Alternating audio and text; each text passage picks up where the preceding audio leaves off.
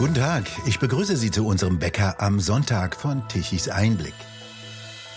Ich bin nicht bereit, für eine politische Bewegung, welcher Art auch immer, und unter ihrer Flagge zu arbeiten. Das habe ich früher nicht getan und tue ich heute erst recht nicht. Starke Worte. Sie schrieb Ralf Schuler an den Chef des Springer Verlages Matthias Döpfner und kündigte. Ralf Schuler war immerhin lange Jahre Parlamentskorrespondent der Bildzeitung in Berlin und arbeitet jetzt als Politikchef bei der Rom Medien GmbH in Berlin. Dieses Unternehmen wiederum leitet der ehemalige Bildchef Julian Reichelt.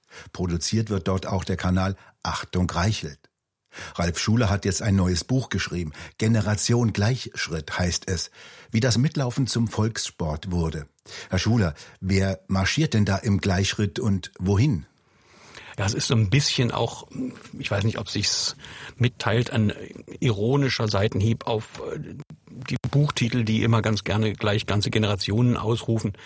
Ähm, mir ging es eigentlich darum, beides klar zu machen. Einerseits, ähm, dass manche Leute im Gleichschritt, im mentalen Gleichschritt laufen und andere, die ähm, es gern hätten, dass man im Gleichschritt mit ihnen und ihrem Denken marschiert. Der, die Genese des Titels ist eigentlich so entstanden, dass für mich der Gleichschritt eine Metapher ist für die von mir immerhin 24 Lebensjahre erlebte Realität in der DDR und der Gleichschritt steht eigentlich für die Paraden für aber auch das gleichgeschaltete Denken im Staatssozialismus, was durch Repression zustande gekommen ist. Und was ich im Laufe gerade auch meiner politischen Berichterstatterjahre äh, spannend finde, ist, wie sich Konformität unter den Bedingungen einer freien Gesellschaft organisiert. Also ähm, wenn nicht gerade irgendwelche finsteren Mächte an Kanälen äh, ziehen, was ich eigentlich selten beobachtet habe, dann organisiert sich Konformität oft selbst, ohne dass man genau festmachen könnte, warum Menschen die Stimme senken oder glauben, zu bestimmten Themen nichts mehr sagen zu können oder sich besser zurückhalten.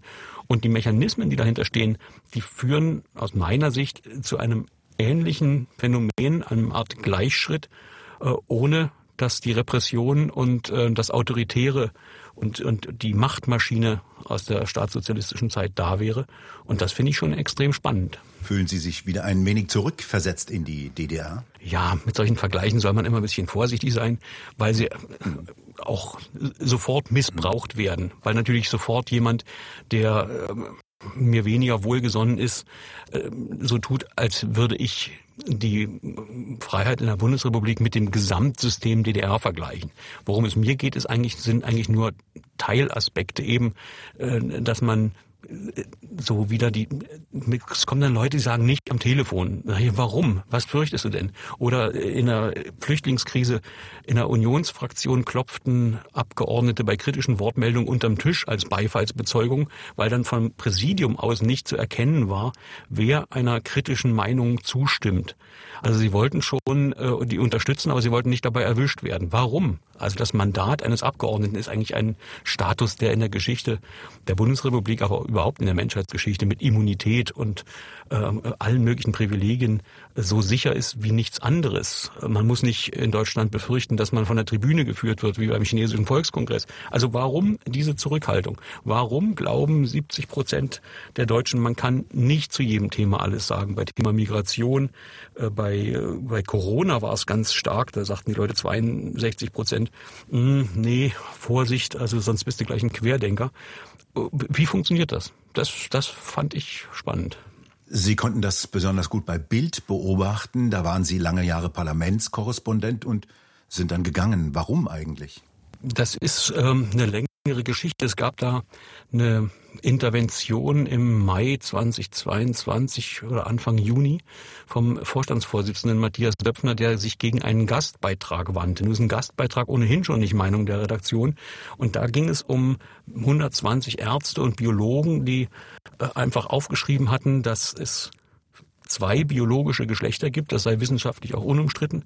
Und sie forderten die öffentlichen Rundfunkanstalten und TV-Anstalten auf, äh, vorzugsweise in Kindersendungen äh, diese die Transideologie nicht zu verbreiten, wonach man frei äh, willkürlich sein Geschlecht wählen könnte. Der auslösende Moment war, glaube ich, ein Beitrag in der Sendung mit der Maus, die sich an vier bis neunjährige wendet, wo also ein ein Mensch sein Geschlecht wechselte und die Reporterin auch noch irgendwie in empörter Geste dabei saß, weil nach dem jetzigen transsexuellen Gesetz man zwei Gutachten braucht, um den Registereintrag ändern zu können. Das fand ich also äh, unziemlich, dass man sich da auch noch rechtfertigen müsse. Und diese Wissenschaftler haben einfach nur darauf hingewiesen, Kindesalter und im vorpubertären Alter ähm, einfach den falschen Eindruck erweckt, man könne Lebenskrisen durch Geschlechtswechsel vielleicht auch bewältigen und das sei einfach ein, ein Mittel aus einer langen Liste der Wahl. Und dass sie das für nicht förderlich hielten, weil es ja in der Regel durch irreversible Eingriffe, Hormonbehandlung oder Operationen am Ende vollzogen wird. Ich fand den Beitrag völlig akzeptabel und habe mich gewundert, mit welcher Härte der Vorstandsvorsitzende da reingegrätscht ist, auch öffentlich. Und der Hintergrund war, dass äh, der Springer Verlag bei einer queeren Jobmesse, Sticks and Stones, ausgeladen worden war mit Verweis auf diesen Beitrag. Und nun äh, widerstrebt es meinem Temperament schon, wenn mich jemand äh, zu irgendetwas äh, zwingen will oder durch Boykott äh, irgendwie nötigen will, dann werde ich schon ganz stur. Aber äh, gerade vor dem Hintergrund des hohen Guts der Pressefreiheit habe ich das überhaupt nicht eingesehen. Und wenn man denn meint, dass so ein Beitrag einen falschen Zungenschlag hat, dann kann man sagen, selbstverständlich muss das möglich sein, so etwas gerade im liberalen Haus von Axel Springer äh, zu veröffentlichen. Und dann kann man gerne noch irgendwelche kritischen Anmerkungen machen. Abgesehen davon, äh, dass das aus meiner Sicht ein völlig unproblematischer Beitrag war und die Autoren nur noch recht hatten.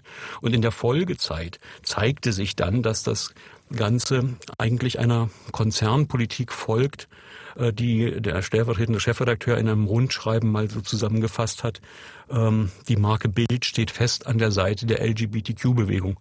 Und dann, man möge mir das verzeihen, vielleicht ist es ein biografischer Rucksack aus der, aus der DDR, den man vielleicht auch ablegen müsste, aber ich stehe nicht fest an der Seite irgendeiner Bewegung nicht der Klimabewegung, nicht der LGBTQ-Bewegung, nicht der Gewerkschaftsbewegung. Äh, als Journalist ist mein selbstverständlich, stehe ich nicht an irgendwelchen Bewegungsseiten fest.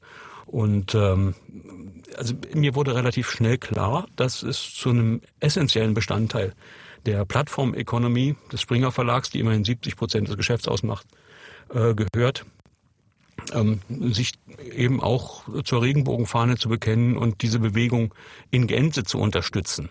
Wobei ich grundsätzlich immer verfechten würde, dass jeder seinen Lebensentwurf so leben kann, wie er will. Und ähm, solange die Fahne verstanden wird als ein Zeichen von Toleranz und Empathie, habe ich da auch gar nichts dagegen. Es versammeln sich aber eben auch Radikalinskis dahinter, die dafür verantwortlich sind, dass ein Biologen-Vortrag an der Humboldt-Uni nicht gehalten werden kann oder dass die Weltautorin, die, die weltweit bekannte Autorin Joan K. Rowlings bedroht wird und ihr Haus angegriffen wird, weil sie gesagt hat, äh, menstruierende Personen kann man auch Frau nennen. Das sei transphob und so weiter. Und mit solchen Leuten, die auch äh, ganz offen damit umgehen, dass sie das heteronormative Weltbild überwinden wollen. Ähm, mit solchen marschiere ich nicht gemeinsam. Das widerstrebt mir einfach, wie es mir überhaupt ein bisschen widerstrebt, mich hinter Flaggen zu versammeln. Aber das ist eben auch wieder eine persönliche Macke. Sie beschreiben ja, wie dieser woke Gleichschritt auch im Hause Springer Einzug hält. Wie weit ist er denn gekommen?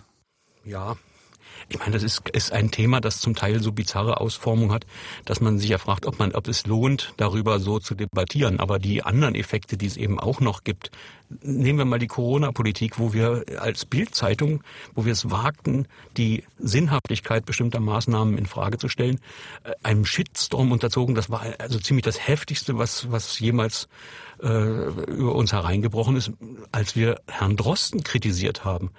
Äh, inzwischen weiß man, dass viele Maßnahmen tatsächlich weder zielgenau noch angemessen gewesen sind, dass man sich mit bei den Schulen geirrt hat. Das war übrigens der Ansatz, Schulen- und Kitaschließungen äh, für einen Beitrag, äh, für den wir da furchtbar ins, ins Feuer genommen wurden. Ähm, und das macht mir eigentlich eher Sorgen als die Regenbogengeschichte. Wenn, also hierarchisch geordnete Häuser haben halt oftmals den Effekt, dass wenn man so eine brachiale Äußerung von der Konzernspitze hört, dass dann selbstverständlich ähm, in der Belegschaft eine gewisse hm, Anpassung an den an den an die Marschroute äh, sich bereit macht und andererseits diejenigen, die das als ihre Agenda betrachten, sich bestärkt sehen. Das ist ein ganz menschlicher Prozess und das führt eben dazu, dass beispielsweise, als es unlängst eine Vergewaltigung in einem amerikanischen Gefängnis gab, wo ein sich als Transfrau äh, äh, wähnender Mann im Gefängnis mit Insassen vergewaltigt äh, und geschwängert hat. Ähm, das wurde ganz nüchtern geschildert. Nichts von Altbild mit, mit äh, Bums und großen Zeilen, sowas ganz nüchtern, klein und auch ganz korrekt. Bis zum Schluss wurde dieser Trans, diese Transfrau der eigentlich ein Mann war, ausweislich der Schwängerung, äh, mit sie angesprochen, also ganz gendersensibel. Selbst dafür ist der Chefredakteur öffentlich von der Queer Community des Springer Verlags auf Twitter angezählt worden. Er soll er sich rechtfertigen, das sei transphob und äh, im Grunde genommen soll er den Beitrag zurückziehen. Ähm, das ist einfach ein ungutes Klima und das passt aus meiner Sicht eben auch nicht zu dem großen Axel Springer Verlag, der immer ein Bollwerk gewesen ist gegen Konformität und gegen Zeitgeist und gegen äh, linke, linke Kampfbewegung. Und äh, mir ist im Laufe der Zeit klar geworden, äh, dass ich mich entweder in der Folgezeit immer wieder still in mich rein ärgern werde. Also es gab beispielsweise ein Rundschreiben der, der Personalabteilung, die jetzt People and Culture heißt, wo eingangs gefragt wurde, welches Geschlecht wurde ihnen bei der Geburt zugewiesen. Und da das ist ein Sorry, Witz, oder? Das, ist, das war wirklich da so drin.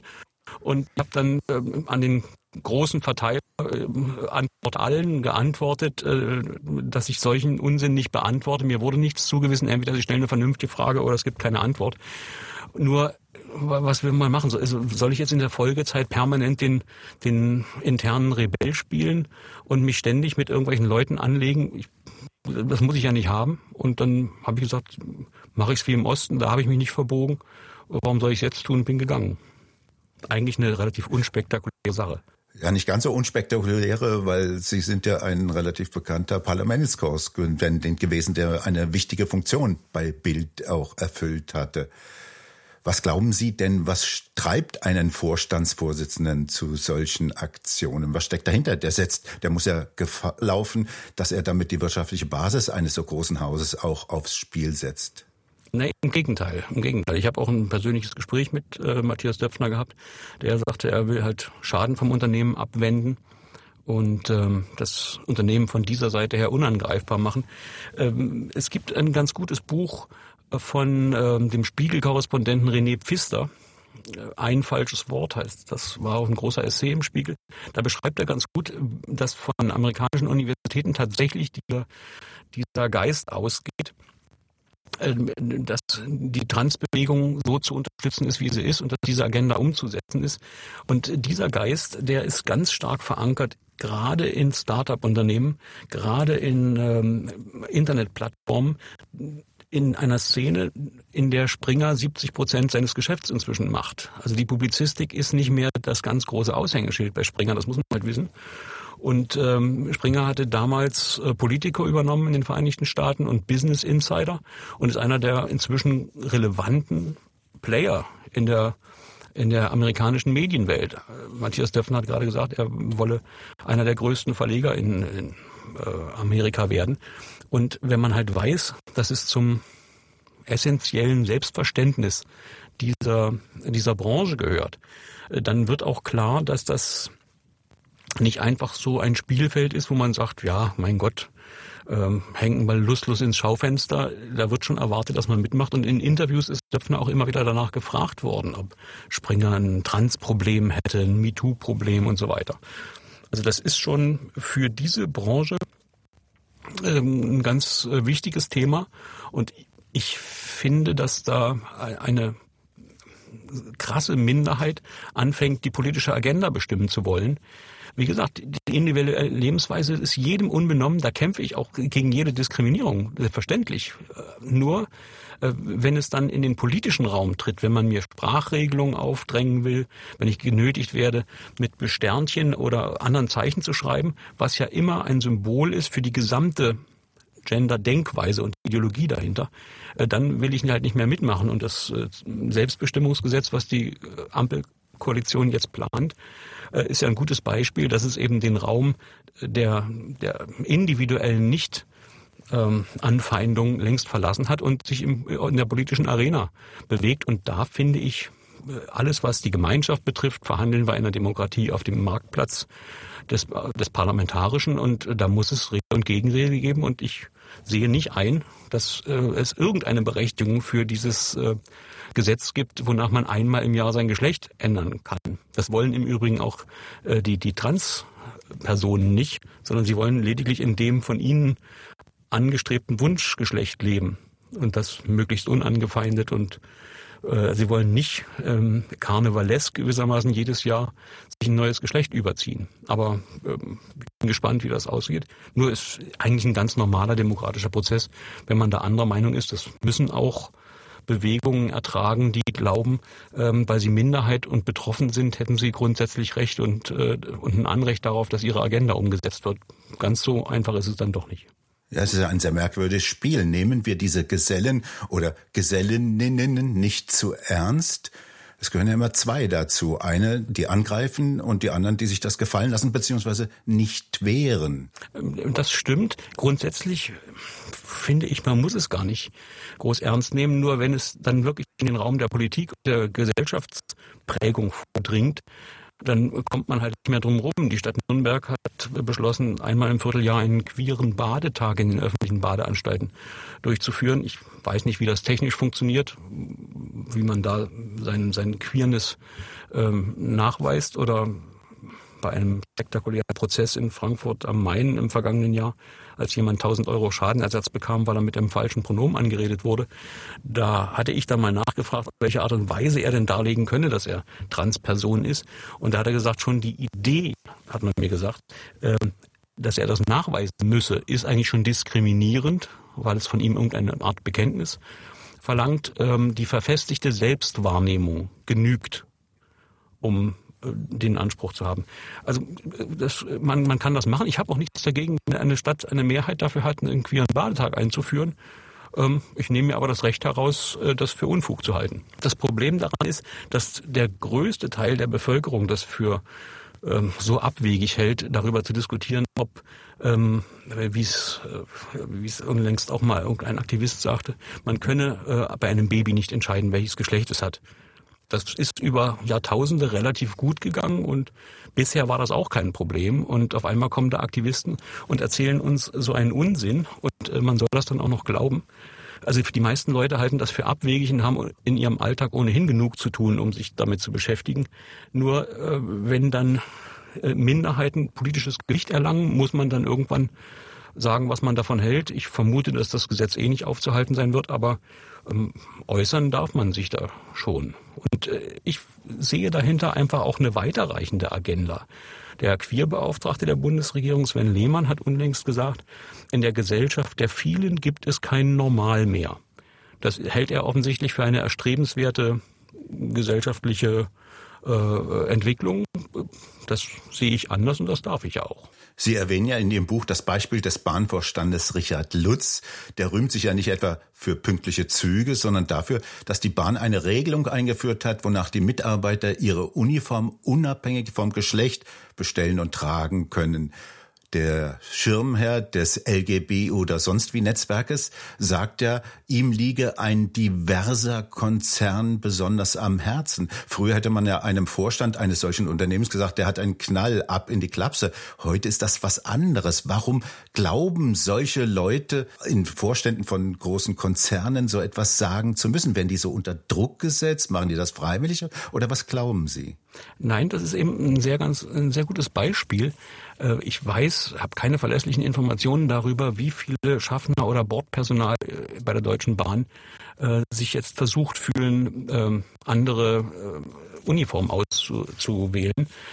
Ich gehe davon aus, dass es mit einer Einzelfallregelung problemlos zu lösen gewesen wäre, wenn der eine oder andere diesbezüglich ähm, irgendwelche Probleme hat. Ähm, nein, bei dem, bei dem Versuch äh, zu entschlüsseln, wie sich solche Meinungsströme und, und so eine Art mentaler Gleichschritt herausbildet, ähm, spielt die Wirtschaft eine ganz entscheidende Rolle. Der Bundesverband der deutschen Industrie hat die gesamte Fassade seines Berliner Stammhauses äh, mit einer riesengroßen Regenbogenfahne äh, äh, zugehängt. Und ähm, viele Firmen äh, regelmäßig äh, färben die ihre Firmenlogos in Regenbogenfarben ein. Also die interessiert nicht wirklich, was hinter der Bewegung steht. Es ist einfach nur irgendwie in, dann macht man halt mit und äh, auf den Zug, ha, Wortspiel, wollte halt der Bahnchef auch aufspringen.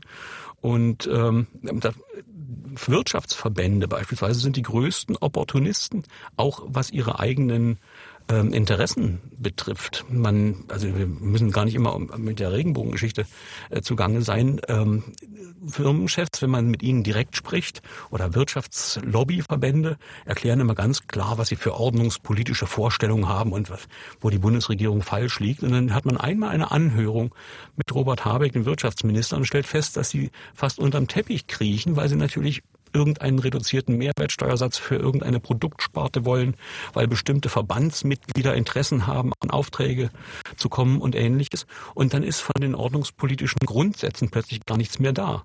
Ich bin ja über Jahre mit äh, der Kanzlerin regelmäßig nach China geflogen und immer war eine große Wirtschaftsdelegation dabei. Die haben dann vorher, im Flieger gibt's dann immer so, so Briefings, der Kanzlerin gesagt, welche Forderungen für sie absolut essentiell sind, sonst brauchen wir gar nicht anzutreten und wir müssen durchsetzen, dass irgendeine Ausgleichsbank zwischen China und Deutschland ein Mindestvolumen von 200 ähm, Millionen Euro hat, sonst äh, lohnt das überhaupt nicht. Und dann gibt's immer diese Treffen in großer Runde mit chinesischen Parteifunktionären, wo man dann in so Sesseln sitzt, die mit weißen Tüchern ausgelegt sind, sehr zwischen Orchideen. Und dann sagt die chinesische Seite 80 Millionen. Und während die Kanzlerin ansetzen will zu sagen, also 200 Millionen, gibt es schon die ersten Wirtschaftsvertreter, 80 Millionen, toll, toll, absolut, das selbstverständlich. Ich hätte es nicht besser sagen können.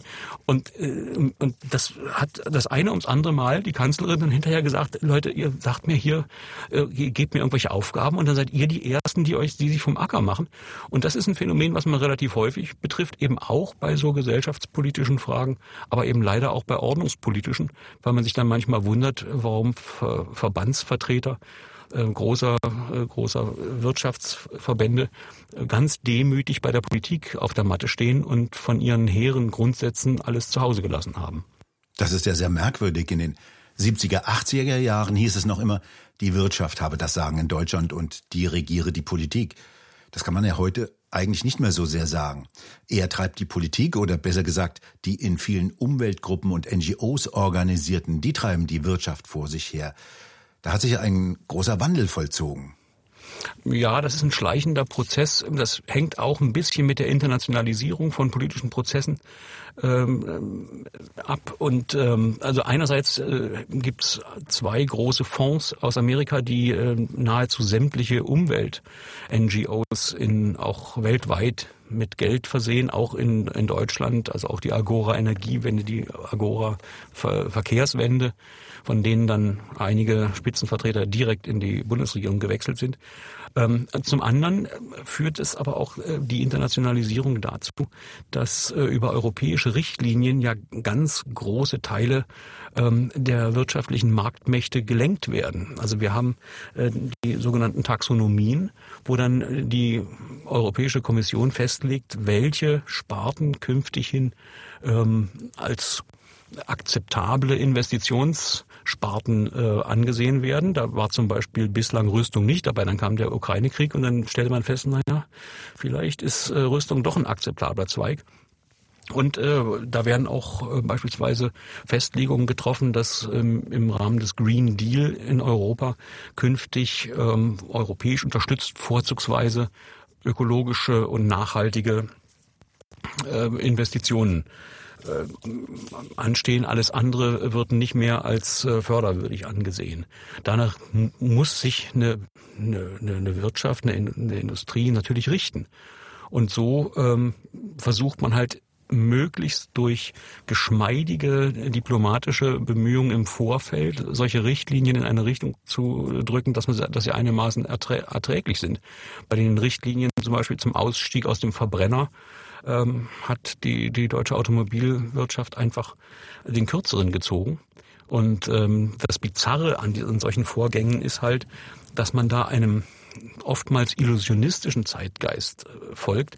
Man muss sich einfach klar machen, im Augenblick fliegt uns die Methode gerade um die Ohren. Wir beschließen etwas Jahre voraus, einen äh, Technologieschnitt oder einen Ausstieg aus etwas. Der Atomenergie auszusteigen haben wir vor, vor na, sechs Jahren, sieben Jahren, wenn man es ganz lang nimmt in der Perspektive unter Rot-Grün schon vor zehn Jahren und länger beschlossen. Und wir stellen fest, ups, wir kommen in einer Situation an, da steht dann der, der Vollzug an und die Welt hat sich nicht so entwickelt, wie wir dachten und wir brauchen diese Energieform noch.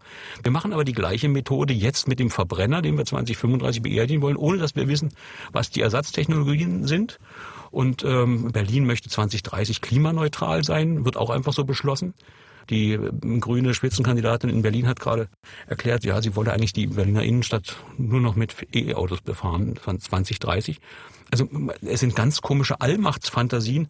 So illusionär war nicht mal die SED, die auch immer in fünf Jahre Plänen dachte und dann sich immerhin Wohnungsbauprogramm oder ähnliche schmucklose Sachen auferlegte. Die wurden auch meistens nicht geschafft, aber man arbeitete dran. War aber nicht so, dass man jetzt sagt, also die Mobilität von 2035, klar wissen wir, wie das geht fassen wir einen Beschluss und dann ist der Verbrenner weg. Das wird dann nicht sein, weil der ganze Rest der Welt weiter mit Verbrennern fährt. In Afrika wird dann das Ladesäulennetz mutmaßlich noch nicht tragfähig sein für eine E-Auto-Offensive.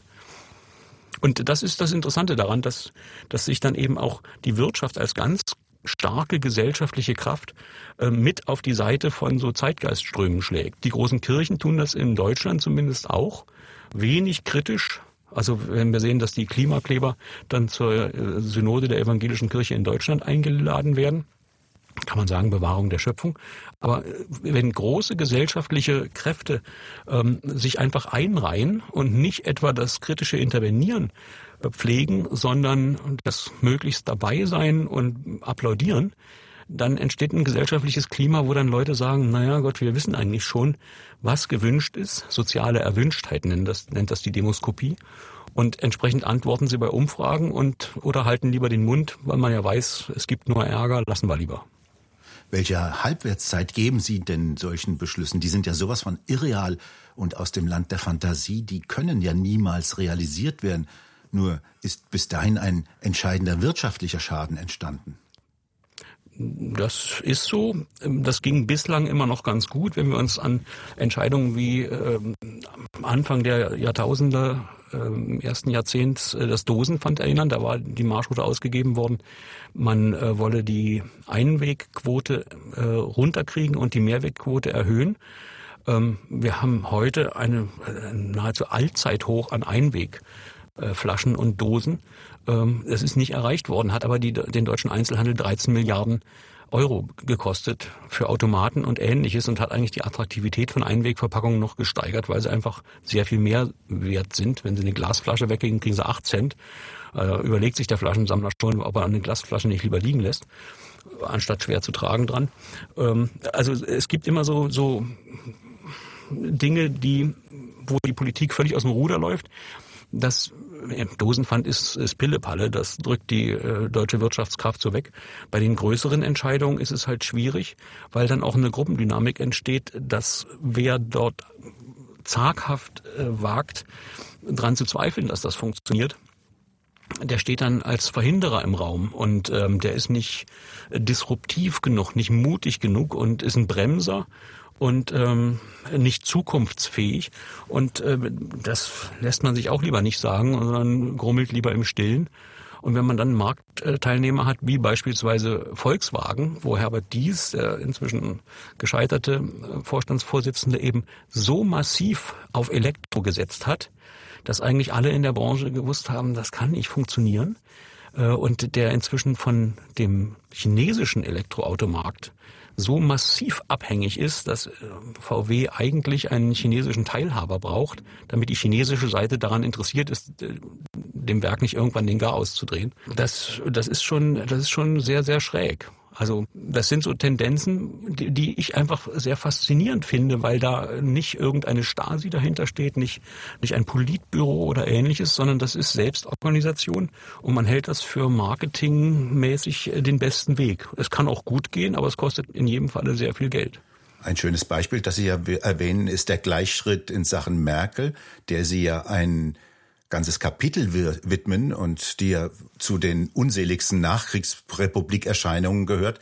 Aber sie war das ja nicht alleine, die zum Beispiel die Energieversorgung ruiniert hat und die zugelassen hat, dass nicht demokratisch legitimierte NGOs immer mehr Einfluss nehmen. Was passierte denn da? Bei mir haben sich eingeprägt jene Klatschhasen-Beifallsorgien auf den CDU-Parteitagen, bei denen sich gestandene Männer darin überboten, wie lange sie klatschen können. Oder war das etwas so wie in Nordkorea? Keiner dürfte zuerst aufhören zu klatschen. Was bringt gestandene Männer dazu, so etwas zu tun, nach Ihrer Beobachtung?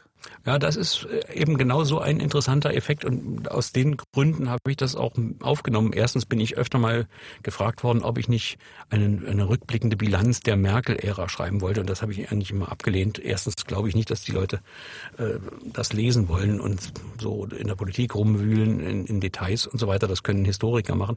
Und das andere ist, ähm, dass ja, also so, so, so Rückblicke, das ist mein Gott. Aber es gab halt so ein paar Momente, die ich für ähm, erzählenswert hielt und im Grunde genommen hat das auch so ein bisschen ähm, die, die Merkelsche Grundmelodie in der Politik mit dem Anschmiegen an den Zeitgeist zu tun, die dann solche Tendenzen für den Gleichschritt befördert. Und wenn wir uns die heutige Verfassung der Union angucken, dann äh, nimmt man ja zur Kenntnis, dass immer wenn es ein ganz kleines Gegenwind gibt, dann sagt der März irgendwie mal kleine Paras, was wirklich ein harmloses äh, Wind, also eine Metapher, die noch nicht mal aggressiv ist, die ist nicht vulgär, das ist äh, dann, dann fällt die Medienmeute drüber her, die das für völlig unpassend hält, obwohl es diese Phänomene ja gibt. Und dann knickt die Union sofort ein und ne, sammelt das wieder ein. Ähm, ein, ein Landrat in Bautzen äh, sagt, er wolle seine Turnhallen jetzt äh, nicht für An Neuankömmlinge äh, aus Afghanistan, Irak und anderen ähm, äh, Räumen damit da Notunterkünfte draus werden, dann distanziert sich der CDU-Generalsekretär lautstark in Berlin und macht eigentlich eher die, die, die Angst und die Panik damit deutlich. Äh, man könne jetzt womöglich als jemand äh, gebrandet werden, äh, der ein Problem mit ungesteuerter Zuwanderung hat. Ja, wir haben ein Problem mit ungesteuerter Zuwanderung. Das wäre eigentlich die Botschaft gewesen, anstatt den vielleicht etwas undiplomatisch formulierenden Landrat da zu maßregeln. Also kurz und gut, die, die Merkelsche Strategie bestand eigentlich immer darin, ähm, also persön dass persönliche Überzeugung eigentlich nichts in der Politik zu suchen haben. Sie hatten mal im Flieger zu einer sehr früher Zeit, ähm, unterhielten wir uns über die Frauenquote und hat sie gesagt, ja, versteht eigentlich nicht, warum die Westfrauen immer so auf die Frauenquote fixiert seien. Das finde sie irgendwie seltsam. Also es ist ja völlig fremd. Man steht früh morgens auf, geht zur Arbeit und wenn man einen Job haben will, dann versucht man ihn zu kriegen. Wenn man es nicht geschafft hat, dann hat man vielleicht irgendwas falsch gemacht. Aber also Quote fand sie immer dumm. Aber wenn die das alle haben wollen, machen wir es. Also die, die grundsätzliche Überlegung, also ich habe hier ähm, bestimmte Überzeugung, ähm, die sollten auch meine Politik leiten. Das äh, war bei ihr nicht so gedacht. Das beste Beispiel war die, äh, die Ehe für alle, die sie ermöglicht hat, um das Thema abzuräumen, hat sie selbst dagegen gestimmt. Also wenn ich glaube, dass etwas fundamental falsch ist, also dass ich mich als Abgeordneter mit meinem freien Mandat dagegen wende, ähm, dann trotzdem zu sagen, ähm, ja, machen wir aber, die Gesellschaft will es, finde ich irgendwie seltsam. Wir haben offensichtlich Merkel und ich am DDR ganz andere Schlüsse gezogen. Ich habe äh, ziemlich viel Ärger gehabt wegen allem, ich war kein Held oder sowas. Ich habe nur einfach versucht, mich äh, übergriffigen entziehen. Ich wollte nicht länger zur Armee. Ähm, ich habe bei der Musterung gesagt, dass ich nicht schieße an der Grenze, weil wahrheitsgemäß hätte ich halt gemacht und ähm, habe keinen Studienplatz gekriegt, war in der Produktion und so weiter. Und trotzdem bin ich am Ende zu der zu dem Schluss gekommen, naja, im Prinzip hast du immer versucht, dich durchzumogeln und hast die Konflikte versucht, ähm, irgendwie ähm, denen aus dem Weg zu gehen. Nur da, wo sie dich halt zum Bekenntnis gezwungen haben, hast du das halt dann halt gemacht. Ähm, und eigentlich hätte man noch konsequenter sein müssen. Man darf erst gar nicht anfangen, ähm, Leuten äh, das Gefühl zu geben, dass man dort, wo man widersprechen müsste, einfach nickt und äh, stumm davon geht. Und sie hat aus meiner Sicht eigentlich das ähm, geschmeidige Jonglieren mit Überzeugung und Zeitgeist eigentlich zum Grundprinzip erhoben, was ja machtpolitisch sehr erfolgreich gewesen ist. Also wer versucht mit der Brechstange seine Überzeugung durchzusetzen, ist unter Umständen sehr schnell weg. Sie hat zu Anfang weder das Ostthema noch das Frauenthema thematisiert. Zum Schluss passte es ihr Sie dann gemacht. Sie hat mal in einer Fraktionssitzung gesagt, mit Ordnungspolitik gewinnt man keine Wahlen. Da ging es darum, Managergehälter per Gesetz zu reglementieren. Also eigentlich eine ordnungspolitische Grundüberzeugung, dass Lohnfindung den Tarifparteien und den zuständigen Aufsichtsgremien obliegt und nicht dem Gesetzgeber. In Union, im Wirtschaftsflügel, aber eben auch darüber hinaus eigentlich eine, eine Urüberzeugung. Ja, aber wenn die Leute draußen äh, danach schreien, dass man Managern das Gehalt kürzt, war sie auch dazu bereit. Und diese Flexibilität führt natürlich in eine gesamtgesellschaftliche Stimmung, ähm, wo diejenigen, die es am geschicktesten schaffen, solche Trends zu setzen, dann am Ende obsiegen werden und die anderen ducken sich lieber weg, weil sie keine Lust haben, ähm, in, die Windmaschine zu gucken und, äh, und, und sich die Augen wieder wegreißen zu lassen. Ja, was also tun? Bildlich gesprochen. Ja, was also tun? Ja. Sie widmen ja dieser historisch vorgeprägten Frage Ihren Schlusspunkt und verweisen auf Sören Kierkegaard. Der Mensch, der in einer Masse aufgeht, wird manipulierbar. Ja, absolut, absolut. Also das ganz große Patentrezept ist da sicherlich schwer zu finden. Ich habe da einen ganz guten Essay gefunden von einem Autor, der äh, äh, eigentlich einen sehr, sehr spannenden Ansatz hat von Markus Günther. Der hat versucht, sich an, am Beispiel des Nationalsozialismus ähm, zu überlegen, welches Mindset, wie man sagt, äh, imprägniert mich denn gegen die ähm, Anfälligkeit für ähm, amoralische äh, Massenbewegung. Und naja, Religion ist es nicht, wenn man sich anguckt, wie viele Christen äh, in der NS-Zeit mitmarschiert sind. Äh, die andere Ideologie, also nicht Nazi zu sein, sondern zum Beispiel Kommunist, äh, hat auch nicht funktioniert. Danach kam dann die nächste Diktatur und die, der Stalinismus äh, herrschte die ganze Zeit.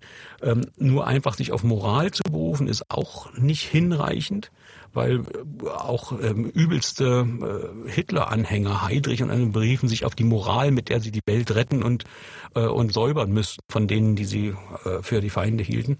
Also das ist relativ schwierig und er kommt zu dem Schluss, dass vor allem schon ein moralischer Kompass, aber ähm, starker Individualismus ähm, in, in, in, der, in der Mischung ähm, das sicherste Instrument sind. Also ja, von Bonhoeffer oder den Geschwistern Scholl äh, bis Stauffenberg ist das eine Mischung, wo man sagt, das, das Nein ist eigentlich wichtiger für eine Demokratie als das Ja applaudierende gibt's genug.